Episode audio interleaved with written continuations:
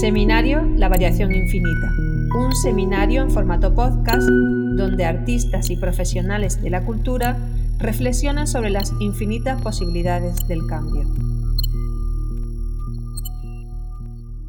Como sabéis, en el podcast de presentación de este seminario hablamos de cómo las polillas negras habían invadido los bosques de Gran Bretaña, ya que éstas se camuflaban mejor que las polillas blancas en los árboles tiznados de hollín.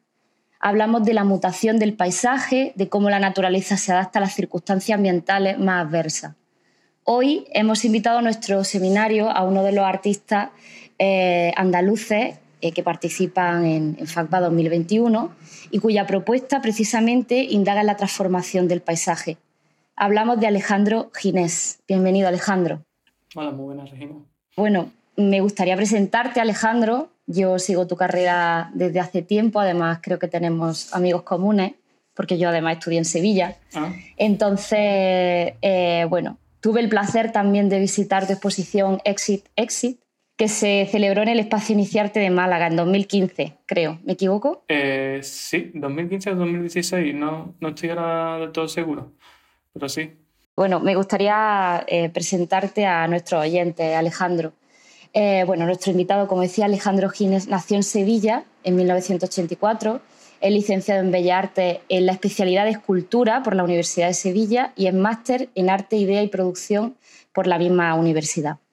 Ha llevado a cabo exposiciones individuales en espacios tan importantes como la Ciudad de la Cultura de Galicia, con su, con su proyecto Stay Here en 2019, o en el Espacio Iniciarte de Málaga, con el proyecto que citábamos anteriormente, Exist, eh, en 2016. Asimismo, su trabajo ha sido reconocido en numerosas becas y premios, como las becas de Residencia Artística Creadores 2018 de la Térmica en Málaga, o por ejemplo fue seleccionado en el octavo encuentro de artistas novos. También recibió en 2017 el segundo premio de Málaga Crea en la modalidad de artes visuales. Y su obra está presente en colecciones tan importantes como CAC Málaga, Fundación Valentín de Madariaga, Centro de Iniciativas Culturales de la Universidad de Sevilla, Diputación de Málaga, etc. Bueno, Alejandro, a mí me gustaría empezar precisamente preguntándote eh, por el proyecto El Deporte Mueve Playas, que fue el proyecto que presentaste a la edición de FABA 2021. ¿no? Me parecía que este título, el título de tu intervención, eh, es un título que nos traslada al famoso refrán de inspiración bíblica, la fe mueve montaña. Eh, ¿Qué tiene de esto último, qué tiene de esa fe que mueve montaña tu proyecto, este proyecto del deporte mueve playa? el deporte Mueve Playas eh, se basa también un poco en, un guiño ¿no? a la obra que realizó Francis Alice en el 2002 para la tercera Vina Iberoamericana de Lima, ¿no? se llama La Fe Mueve Montañas, ¿no? como tú has comentado anteriormente. Tuvo lugar en Ventanilla, en una variedad cercana a Perú. ¿no? El Deporte Mueve Playas es un proyecto que estoy realizando actualmente, ¿vale? está compuesto por objetos, por fotografías y por instalaciones pero todas esas piezas giran alrededor de lo que ocurre eh, en un vídeo ¿no? que recibe el mismo título. La primera grabación de, de, este proyecto tuvo lugar hace unos seis meses en Mazagón, más específicamente en las playas limítrofes de, del puerto deportivo de Mazagón. A ti te interesan especialmente los puertos deportivos. ¿Por qué? ¿Por qué trabajas con los puertos? ¿Por qué estás últimamente interesado en esos espacios? Es que tendría un poco que retomarme incluso al proyecto anterior de Isla y incluso al proyecto que nació un poco todo esto, que es el, proyecto, el proyecto de ESI, en Málaga. Con ese proyecto, de alguna forma, eh, se articulaban los conceptos de búsqueda, los puntos de entrada, los puntos de salida, ¿no? Y, pero realmente lo que me había llevado un poco eso era eh, observar que a lo largo de la historia siempre había existido la necesidad de ir de un punto A a un punto B sin ser vistos, ¿no? siempre había existido eh, la intención de atravesar la frontera de forma clandestina, ya sea por X motivos, ¿no? O, o eh, los castillos, ¿no? Con sus pasadizos secretos, ¿no? O atravesar un túnel de una cárcel. Y, era algo que siempre había ocurrido y algo que me llamó mucha atención porque eso, de alguna forma, eh, definía la identidad nuestra, ¿no? Como ser humano, ¿no? De, de ocultarnos, ¿no? Y de ahí surgió un poco el proyecto, que bueno, la exposición se llama Exigesi, pero el proyecto que le da realmente un poco la columna vertebral a toda la exposición era planes de fuga, ¿no? Que eran unos planes de fuga, eso para escapar de una realidad compleja, de huir de esos caminos un poco marcados, ¿no? Para caminar por esos lugares un poco inciertos, ¿no? Y de tanto rehacerlos, pues convertirlos en ciertos, ¿no?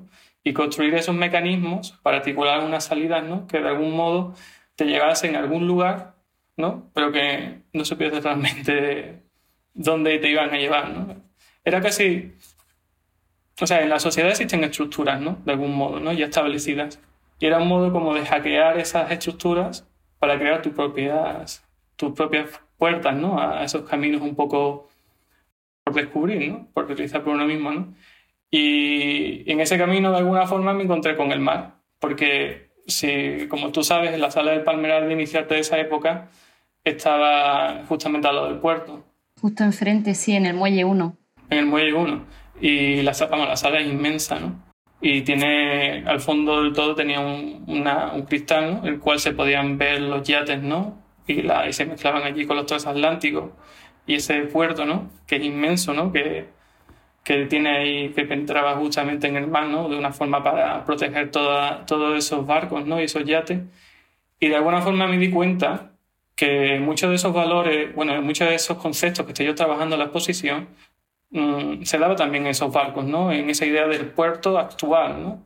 Bueno, incluso los puertos más antiguos, porque los puertos eran como esa apertura que teníamos al mundo antiguamente, ¿no? Pero ese puerto era un poco distinto, ¿no? Prácticamente para mí me resultó casi la capitalización de, todos los valores eh, de libertad o de aventura, ¿no? Que de alguna forma cuando uno compra un yate, ¿no? Compra como esa imagen, ¿no? De, de poder embarcarte ¿no? y, y empezar a hacer tus caminos ¿no? y salir al mundo. ¿no? Pero tú en tu proyecto de, de playa, eh, cuando te empiezas a trabajar con el tema de la playa, más allá de la propia simbología del de, espacio marítimo como un espacio de salida, un espacio de, de, escape, ¿no? A través de, por ejemplo, el barco. Eh, tú también estás hablando de hacer una crítica precisamente al, a lo medioambiental, ¿no? a cómo estamos mm, trabajando, cómo está el ser humano haciendo mutar el espacio medioambiental y, bueno, y perjudicándolo, ¿no? porque de hecho lo, hablas de que los puertos deportivos son precisamente una, barrera que impide que la arena, eh, bueno, no sé si lo estoy explicando bien, ¿no? pero que impide que la arena se vaya eh, regenerando o que vaya no sé, cuéntanos sobre, sobre el puerto como ese espacio, como esa frontera, ese límite.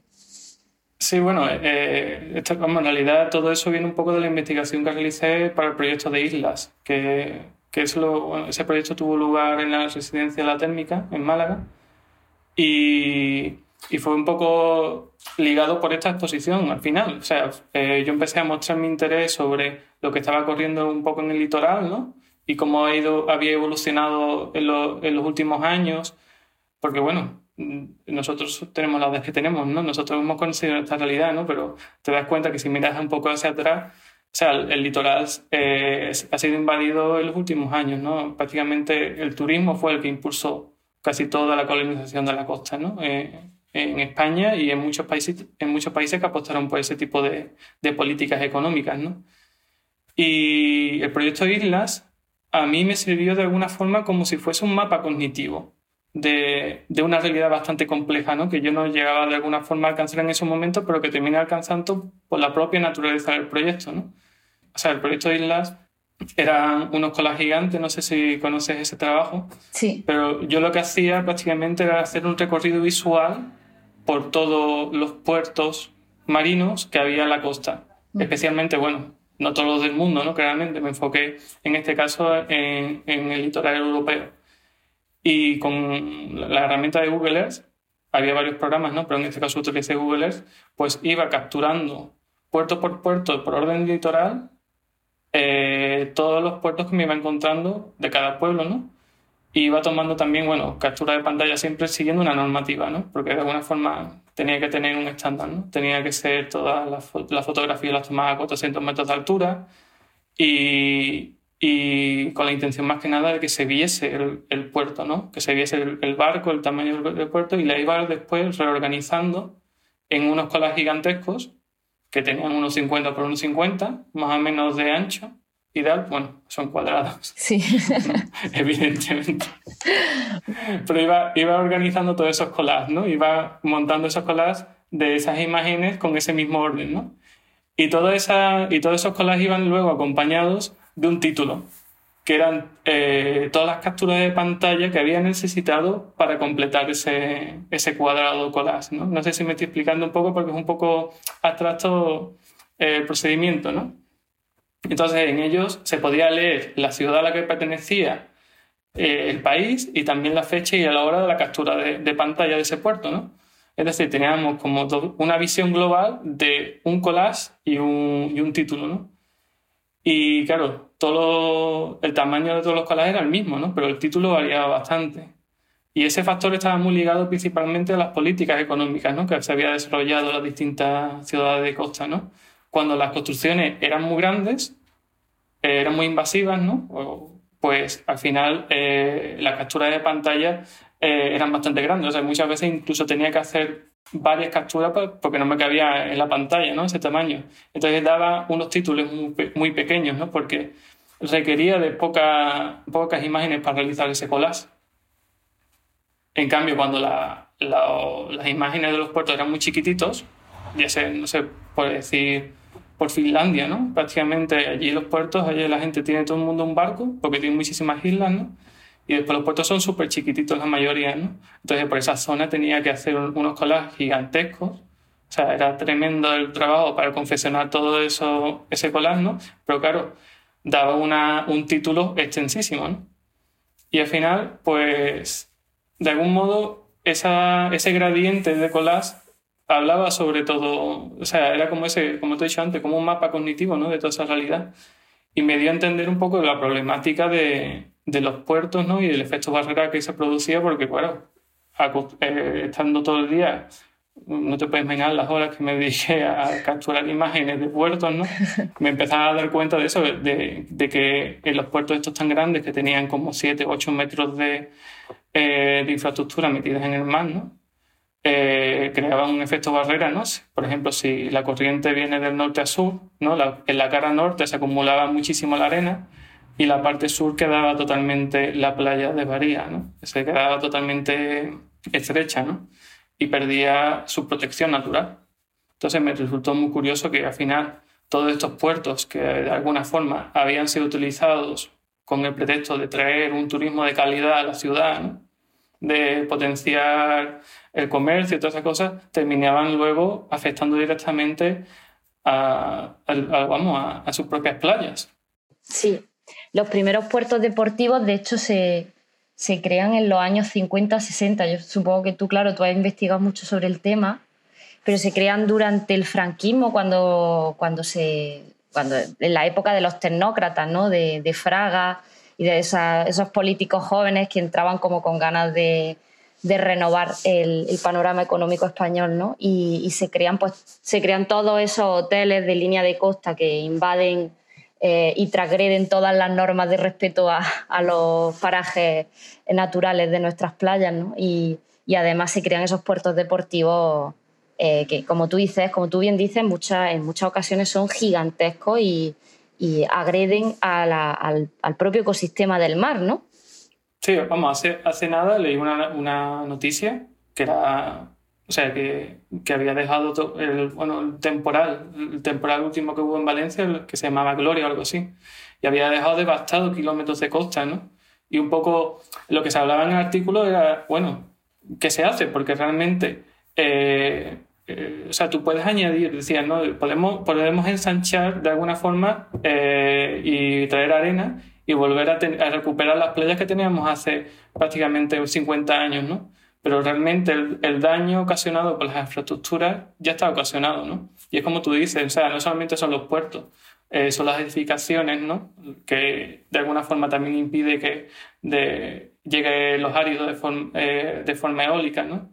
Y otros temas también que son muy, que no se conocen tanto, ¿no? Como es la, construcción de las presas o la erosión de los áridos, ¿no? En, los cauces de los ríos que también evitan que, que llegue eh, la arena ¿no? a, los cauces y que se deposite en las playas. ¿no? En este caso, bueno, los puertos deportivos provocaba un desajuste ecológico en la zona del puerto, ¿no? Específicamente, ¿no? Pero, pero en realidad al final, o sea, era un problema que es bastante grande porque hay que, hay que, ¿quién competencia había ahí, ¿no? ¿Quién, quién era ahí el asignado, ¿no? El responsable de todo eso, ¿no? Exactamente el responsable. Y entonces tú, frente a esta situación, ¿no? Eh, frente a esta realidad que tenemos en todas las costas de toda la costa española e incluso más allá, eh, lanzas tu propuesta artística, que consiste en. Bueno, el concepto final de la obra es mover arena, ¿no? O sea, el, eh, vídeo, este primer vídeo, ¿no? Eh, el cual es eso, lo hicimos hace unos seis meses más o menos en Mazagón, eh, o sea, en las, en las playas limítrofes de Mazagón. Y era lo que te comentaba antes, o sea, me interesaba mucho el sitio, que fuese Mazagón por eso, porque de alguna forma reflejaba la realidad de, de España, ¿no? En ese sentido, ¿no? Y el concepto de la obra era mover la arena que se acumulaba agua arriba del puerto ¿no? y trasladarla a la cara opuesta de este, donde la playa no recibía la arena. ¿no? En, un principio, o sea, eh, al principio eh, aparece un deportista, ¿no? O sea, contamos nada más con una persona. Y él, pues, realizaba la acción, utilizaba una herramienta de arrastre que está confeccionada por los propios elementos náuticos que se pueden encontrar en el puerto deportivo y durante varias horas filmábamos el proceso ¿no? del deportista que, practicando el ejercicio de arrastre, ¿no? partía de la playa donde se producía el efecto barrera y luego se dirigía hacia la otra parte donde el puerto estaba, bueno, la otra parte del puerto donde estaba la playa completamente mermada. ¿no? Y una vez allí, pues descargaba la arena eh, y volvía a empezar. ¿no?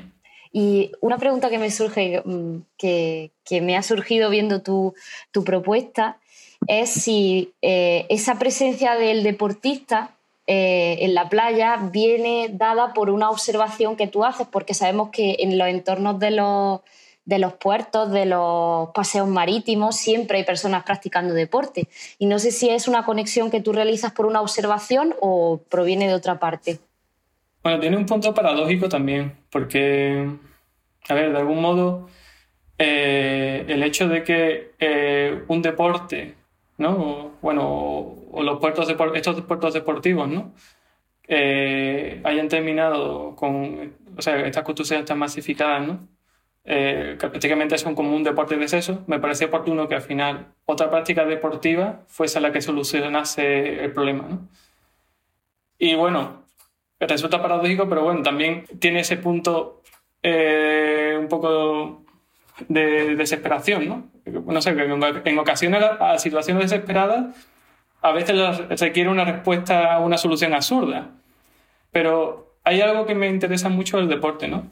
No sé, ahora mismo, eh, o, sea, si queremos, o sea, si, si queremos realmente tener una respuesta ante algo, un problema que realmente no, no está, o sea, estamos ahora mismo impregnados prácticamente hemos pasado de lo utópico, o sea, hemos pasado básicamente de un idealismo utópico de nuestro pasado, ¿no? y ahora mismo estamos casi en, una realidad un poco más distópica, ¿no? Vivimos como en un colapso, ¿no? Eh, y además todas esas consecuencias medioambientales que vamos viendo eh, van siendo tan progresivas que casi no nos vamos dando cuenta, o sea, empezamos a convivir con ellas como si fuese parte de nuestras vidas, ¿no? Y claro, no se produce un efecto alarma.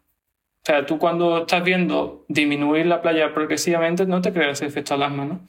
Entonces me parece interesante que, que o sea, la, introducción de esa acción que, que todo el mundo realizamos de alguna forma, ¿no? El deporte, porque al final el deporte es una acción cotidiana, ¿no? Es una acción que de alguna forma eh, la, o sea, la realizan miles de personas todos los días y el que no lo realiza todos los días termina realizándolo, o sea, lo suele hacer frecuentemente, ¿no? Y también tiene esa recompensa directa, sea, porque al final es una recompensa directa con el bienestar. Pero si luego, de algún modo, ¿no? Pues ese deporte tiene cierta articulación, ¿no? Con, como se podría decir, ¿no? Se podría considerar como una declaración de resistencia, ¿no? O sea, una actividad cotidiana para redirigir o, o revertir los desajustes medioambientales, ¿no? O sea, es una acción prácticamente frente a la inacción. Sea, un acto cotidiano que puede fácilmente ser imitable por miles de personas, ¿no? Y de alguna forma pues intentar revertir ciertos, ciertos aspectos ¿no? que, que, en tu vida cotidiana pues dices, bueno, ¿por qué no podríamos hacerlo de esta forma? ¿no? En vez de ir al gimnasio o hacer ejercicio corriendo o cualquier cosa, ¿no? podría actuar de, de otra forma. ¿no? El deporte mueve playa pone, es un proyecto que pone énfasis o especial énfasis en, la, en las alteraciones o en las mutaciones, ya que estamos dedicando eh, este seminario a la, a la mutación, ¿no? pues pone énfasis en las mutaciones medioambientales que, nosotros mismos hemos propiciado, ¿no? que, propicia el, que el ser humano propicia sobre el paisaje.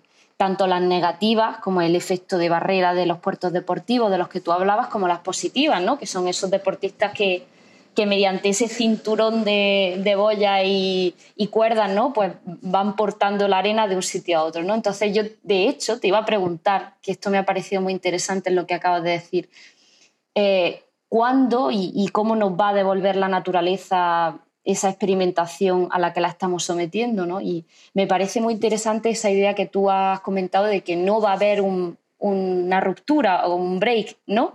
Eh, como a lo mejor siempre nos han hecho pensar las películas distópicas del futuro, ¿no? Donde de repente ha habido, pues, yo que sé, una vacuna donde todos se han convertido en zombies o, o de repente ha habido un terremoto gigantesco, sino que es muy interesante esa idea que tú estás diciendo de cómo nos vamos adaptando a, bueno, a eso, a que las playas desaparezcan, a respirar un poquito de, peor, de aire de peor calidad. Nos vamos adaptando a ese ámbito, a, ese nuevo hábitat y no hay alarma, no se genera una alarma. A ver, eh, claramente, o sea, no es de la noche a la mañana, ¿sabes? Claro. Eh, vamos, hay, hay, un caso eh, muy conocido en España, ¿no? que fue el caso del Prestige, que creó una alarma tremenda, ¿no? Y ahí se vio, ¿no? Como, bueno, como el carguero mmm, encalló, derramó todo el chapapote en las playas, ¿no? Y claro, los vecinos cuando vieron sus playas empezaron a recoger chapapote, pero no veían, o sea, no veían menguar.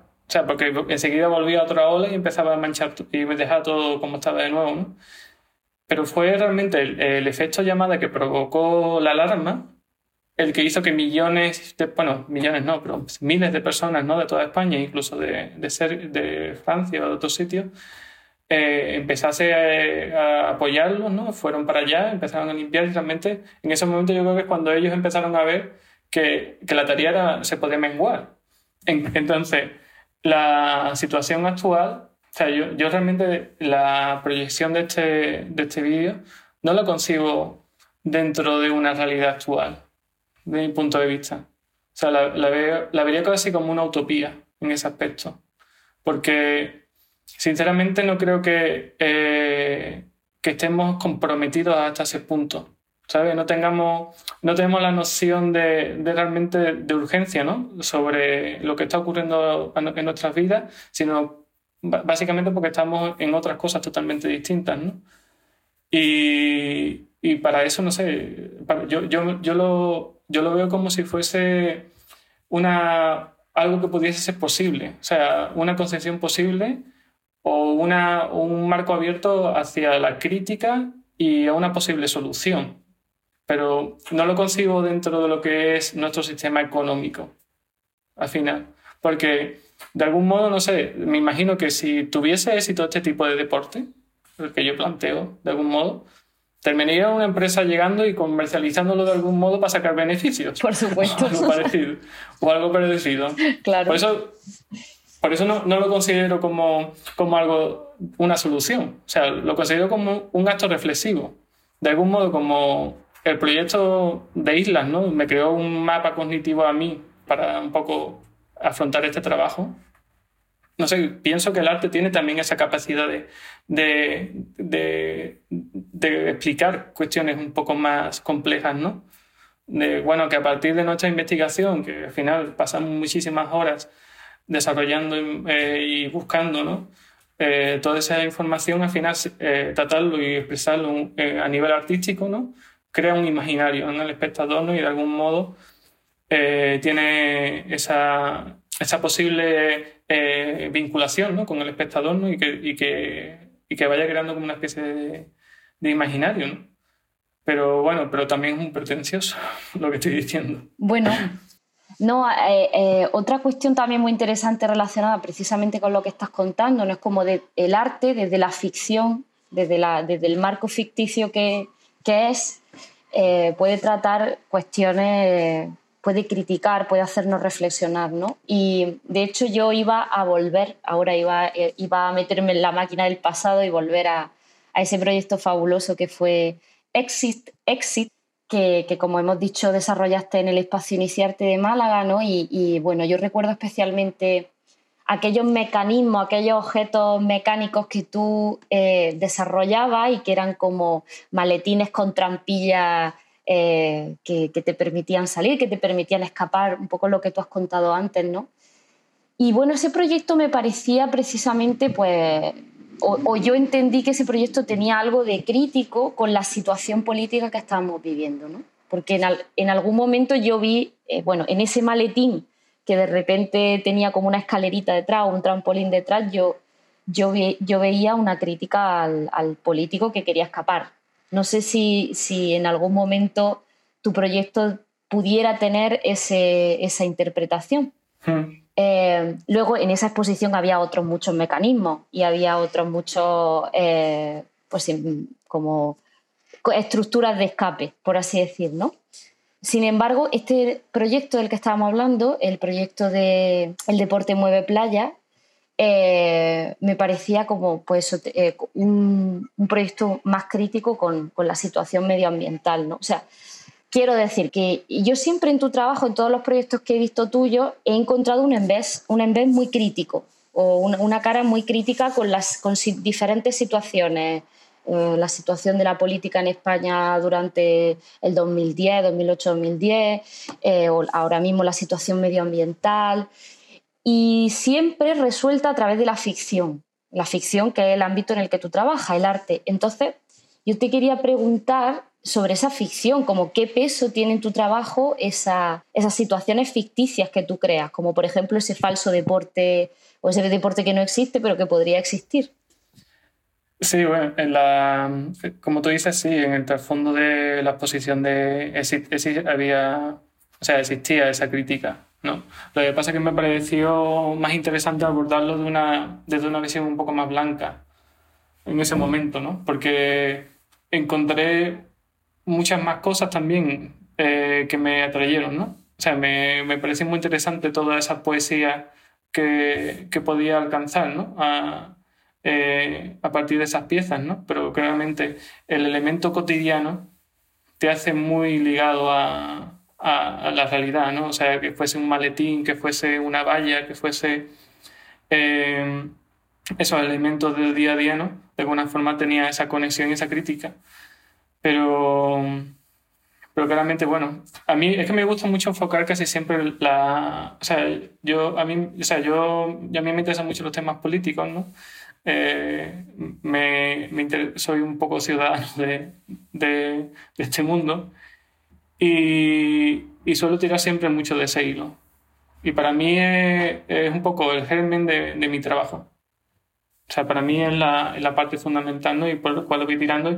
Pero me, me interesa de alguna forma extrapolarlo, ¿vale? Porque el espectador normalmente, cuando se enfrenta a ideas políticas ya establecidas, ¿no? de las cuales ah, ya están presentes muchos medios de comunicación, de alguna forma crea como esa barrera. De alguna forma crea un bloqueo, ya tiene un, pensamiento ya establecido. ¿no? Entonces, eh, me parece mucho más interesante abordarlo desde una forma más transversal. ¿no? Eliminarle todo ese carácter ¿no? Eh, actual, ¿no? De, no sé, que hablemos sobre los medio ambiente, todas las cosas. Es verdad que, bueno, que en este proyecto sí se ve mucho más, más claro, ¿no? Pero, no obstante, siempre es como una lucha también, ¿no? Para intentar eliminarlo, ¿no? Por, eso te digo que yo cuando el, proyecto, los proyectos muchas veces, el proyecto en este caso de, del deporte mueve playas, no, no, no, no lo visualizo en, en una sociedad actual, ¿no? Lo visualizo en un contexto, ¿no? Y a partir de ese imaginario eh, surgen al final la producción y las piezas, ¿no? Que van creando esos matices, ¿no? Que, que de algún modo, pues bueno, desvinculan de, nuestra, de nuestro modo de ver, ¿no? De nuestro sentido, ¿no? Actual. Y no sé si te he respondido un poco a tus intereses. Sí, Yo, de hecho, bueno, yo creo que tú eres un gran creador de objetos.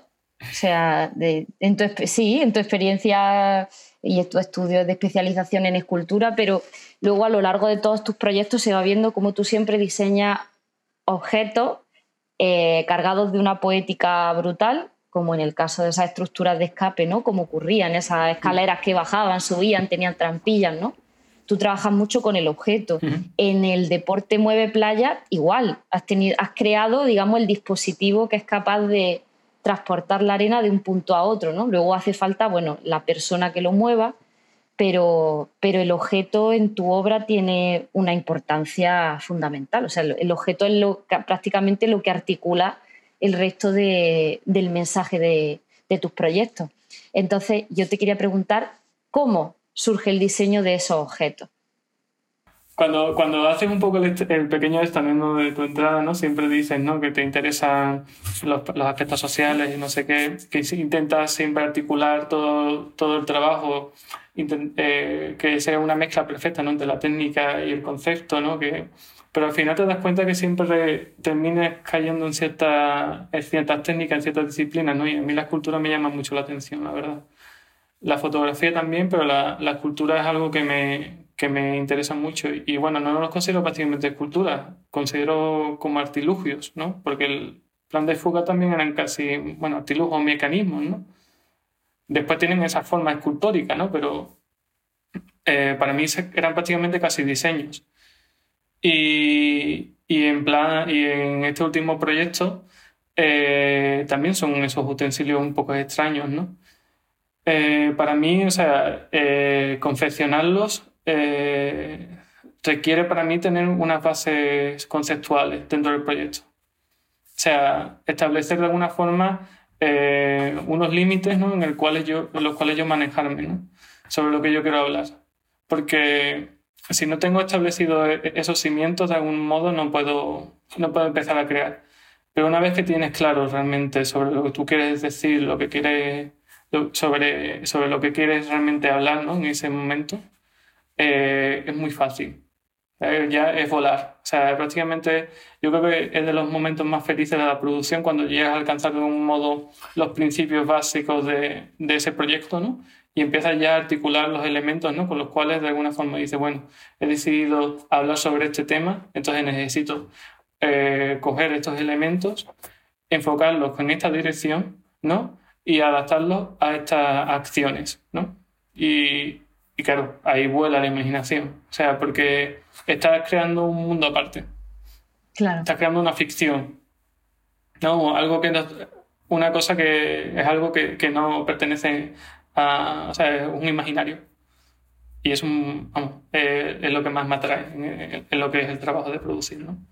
Y debe ser la parte también más divertida, ¿no? El, el, el hacer, el darle forma a esos objetos que, que luego nos van a, maravillar a los espectadores. Eh, estaba pensando, de hecho, nuevamente en tu proyecto Exit Exit, cómo eh, había objetos escultóricos, mecanismos escultóricos, como lo queramos llamar, y luego tú también trabajabas con maquetas, porque de hecho había un vídeo donde, donde se veía pues un, sistema de escape también a través de un, maletín. Sí. Eh, la maqueta. ¿Suele utilizar maqueta en todos los proyectos? ¿Lo hiciste en este en concreto porque te interesaba hacer el vídeo?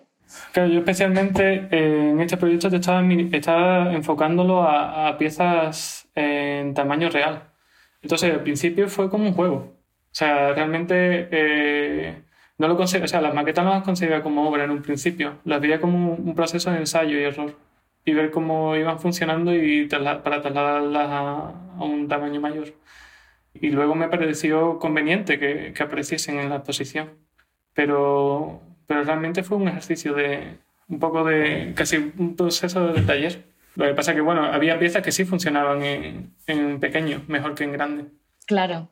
A mí, de hecho, me recordaba, eh, no sé si la referencia va a ser muy estúpida, pero me recordaba de alguna manera al, juego, al, tablero de la herencia de tía Ágata, ¿no? Como esos, e, esos elementos que se caían y que, y que mataban a los personajes, ¿no? Y, tenía un punto también como, bueno, como de juego. Me parecía que tenía un punto como de juego, esas pequeñas maquetas con, con esas estructuras de, de escape.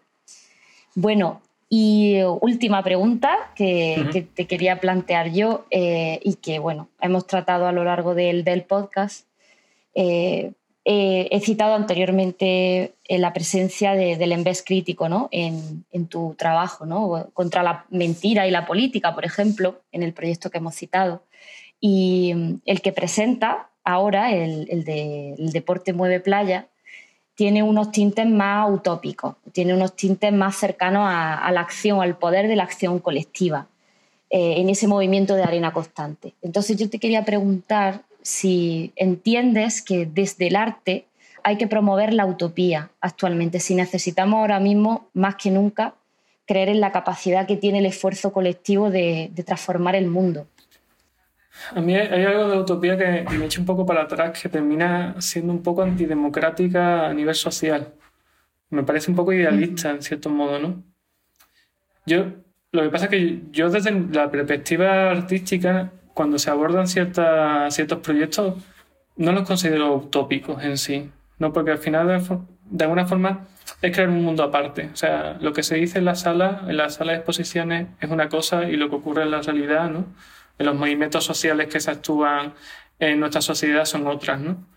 Más que nada por eso, porque al final eh, los marcos en los que jugamos dentro de la, de la exposición no estamos, o sea, no, estamos hablando en el presente, y en el pasado o en el futuro. Bueno, en el pasado no, porque nadie va a ver esa exposición en el pasado ya, ¿no? Físicamente, ¿no? Pero eh, esa obra va a permanecer, ¿no? Y nuestra realidad no, no tiene por qué ser la misma de, de, las personas que vean esa obra en un futuro. Bueno, en el caso de, de, la, de, este último proyecto, el mensaje de la obra parte de la narración del vídeo, ¿no? de lo que ocurre en ese vídeo, pero también es muy importante eh, tener conciencia del contexto social, ¿no? del contexto político y climático que se vivía en la época, si no pierde un poco el sentido. Pero las obras también a su vez tienen unos lenguajes metafóricos en los cuales se producen, ¿no? Eh, donde tienen su articulación. Y eso no desaparece tampoco. Bueno, tú realmente lo que defiendes es que el espacio expositivo al final es un espacio de, de ficción, precisamente lo que hablamos, un espacio de ficción eh, que se construye con una, unos parámetros muy específicos, eh, unos parámetros donde puede intervenir o no la realidad, donde puede intervenir o no el compromiso del artista. Exacto, es como crear unas expectativas. O sea, al final, eh, o sea, las, expectativas se, se, generan a partir de la, del momento vivido. El, futuro no es algo real, o sea, es una creación del imaginario. Entonces, me parece muy interesante articular todos esos, esos, esos discursos ¿no? dentro de, de, las exposiciones, ¿no? esos posibles, posibles articulaciones ¿no? para de alguna forma influir bueno, influir o no influir, ¿no? Pero es lo, es único, un poco, es una base con la que podemos jugar, ¿no? Claro.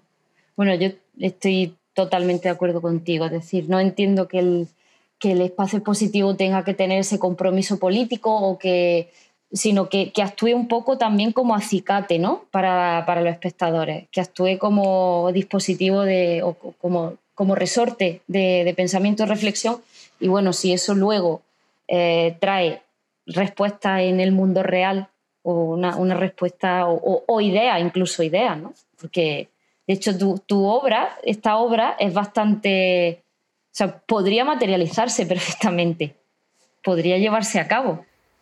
Ya, pero me, daría miedo que se llevase a cabo. yo, sinceramente temo mucho que, bueno, espero que no, Vamos, dudo mucho que eso ocurra, ¿no? Sinceramente, que alguien de alguna forma se dedique... A ver, podría existir, no sé, hay, por ejemplo, en los gimnasios de CrossFit, ¿no? Sorprende realmente los ejercicios que se realizan en esos gimnasios, ¿no? Que es mover eh, cuerdas y, y girar los, los neumáticos, estos gigantes, ¿no? O sea, pero también ahí funciona el marketing y, y el mundo en el que vivimos. O sea, me temo que, que de alguna forma alguna empresa vea un filón y, y, termine comercializando todo esto, ¿no? Bueno, incluso estaba pensando que, que, no solamente bueno, los gimnasios, que tu proyecto al final tiene mucho que ver con, con ese tipo de acciones que, se producen en eso, en un, gimnasio, pero que también tienen mucho que ver con las quedadas que hacen ecologistas para limpiar las playas, por ejemplo. Sí. O sea, esas acciones están en la realidad. Sí. Están ahí. Sí, pero claro, pero, parte de un colectivo. O sea, eso lo, o sea, realmente ese colectivo es un pequeño colectivo concienciado. ¿no? Y claro, yo creo que para las circunstancias que, no, que nos acompaña hacia el futuro, esa concienciación debería ser muchísimo más amplia, sinceramente. Claro. Bueno, ya también hablamos un poco de lo que sería el colectivismo, ¿no? Al final, la obra, o sea, o el arte, la estética relacional, ¿no? Que al final un poco habla también un poco de eso, ¿no? Que no sé tampoco si, si calificar el proyecto como dentro de ese margen, ¿no? Como si fuese una forma de actuar, ¿no? bueno, desde luego tiene una potencialidad relacional, eso está claro. O sea, eh, aunque no esté en, el, en su origen y en su germen, la, potencial, la potencialidad relacional la tiene. O sea, se podría convertir en un proyecto mm, relacional perfectamente, utilizado por colectivos sensibilizados. Otra cosa es que tú no quieras como artista que eso se transforme en ello. Ya, pero que al final es lo mismo de siempre. O sea, vivimos en una sociedad que nada más que crece y crece y crece, nada más que damos más productos y más productos al mundo, ¿no? Por eso, vamos, yo en el proyecto especificaba un poco que los elementos fuesen utilizados del propio puerto, ¿no? Que fuesen material reciclado. O sea, para no crear algo nuevo, ¿no? Que sea incluso eh, fuese casi como un proceso de cada uno realizar el suyo, ¿no? Realizar su modelo, ¿no? Adaptado a sus circunstancias con sus elementos náuticos que él haya diseñado, ¿no? Claro. Por eso te digo que tiene potencialidad de que, de que pudiera extenderse por todas las playas. en fin, bueno Alejandro, yo te quería dar las gracias por compartir este rato con nosotros, hablarnos de tu trabajo, participar en el seminario Mutatis Mutandi, el cambio al azar, y bueno, eh, esperar que, todos nuestros eh, oyentes eh, disfruten, invitarlos por supuesto a que, a que descubran tu obra y, y, bueno, y esperar que disfruten de esta conversación que hemos tenido. Muchísimas gracias. Muchas gracias a ti, encantado. Ha sido un placer, la verdad. Igualmente, y lo que espero es conocerte en persona, porque como te he dicho, mm, yo he seguido mucho tu trabajo, tenemos amigos comunes, pero al final mm, con esto de, no poder movernos también es más difícil. Pero mm. espero eh, poder conocerte en persona, saludarte y seguir hablando de estas cosas eh, ya cara a cara. Claro, seguramente habrá alguna ocasión, seguramente. Seguro. Muchas gracias, Alejandro. Muchas gracias.